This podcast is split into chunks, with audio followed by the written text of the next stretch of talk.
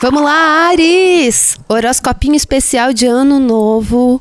O que 2024 traz pra gente? Estamos animados ou estamos assim, pé no chão, expectativas lá embaixo? Como estão se preparando para esse próximo ano? No último horoscopinho a gente falou sobre o passado, sobre o que foi 2023, Mercúrio retrógrado e vibes de olhar para trás. Agora a gente tem que olhar para frente, pensar nas nossas metas, em qual que é o mood, qual é a vibe de 2024, desse ano novo. Uma coisa importante para falar é que na astrologia a gente tem um mapa pessoal. E esse mapa ele vai se movimentando conforme cada ano passa. Então cada ano é regido por um planeta específico do nosso mapa. E aqui no horoscopinho a gente faz essa leitura mais geral, mas é legal você saber qual é o planeta regente do seu ano. Em 2024 eu vou estar oferecendo essa leitura também. Então já fiquem de olho que eu vou disponibilizar esse tipo de leitura em PDFs para você saber qual é o planeta que rege especificamente o seu ano, conforme o seu aniversário. Porque para a astrologia o que mais vale é o nosso ano novo pessoal, a nossa data de aniversário, e não tanto a virada do ano. Mas aqui no Horoscopinho a gente acompanha os trânsitos astrológicos que a gente compartilha com todo mundo sob o ponto de vista de cada signo. Então já dá uma ideia, uma vibezinha, só que a gente tem que complementar com mais coisas.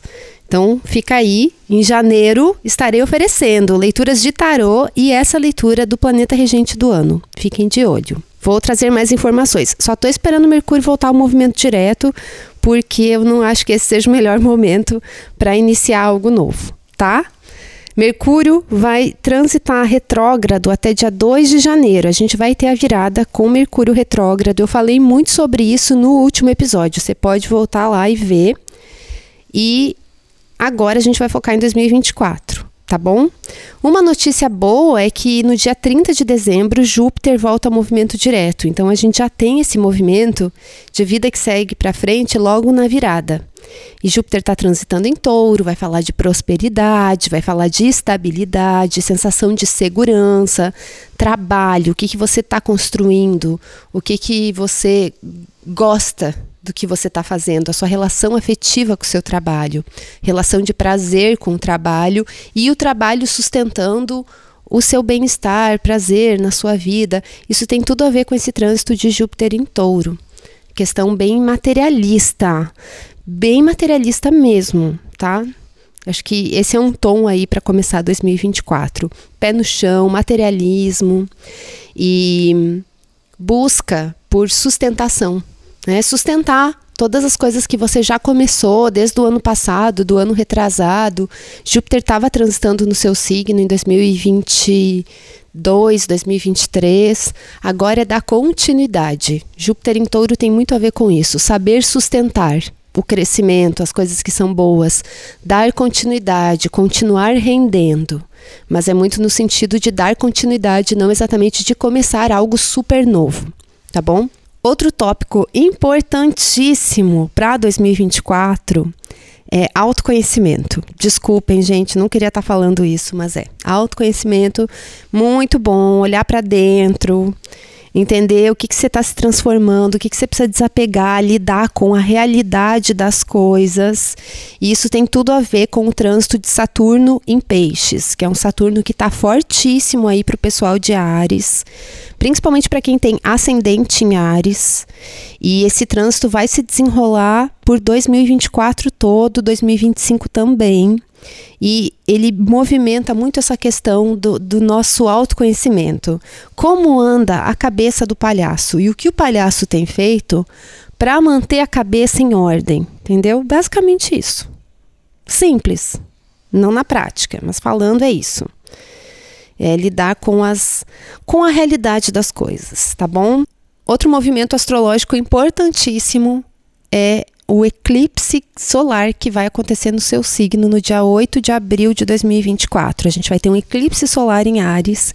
Eclipses falam de mudança, de transformação, de mudança de ponto de vista, mas não vai fazer sentido para todo mundo, porque eclipses são envolvem forças mais coletivas, coisas mais geracionais, envolvem mais grupos de pessoas, países. Essa é a visão da astrologia tradicional sobre eclipses.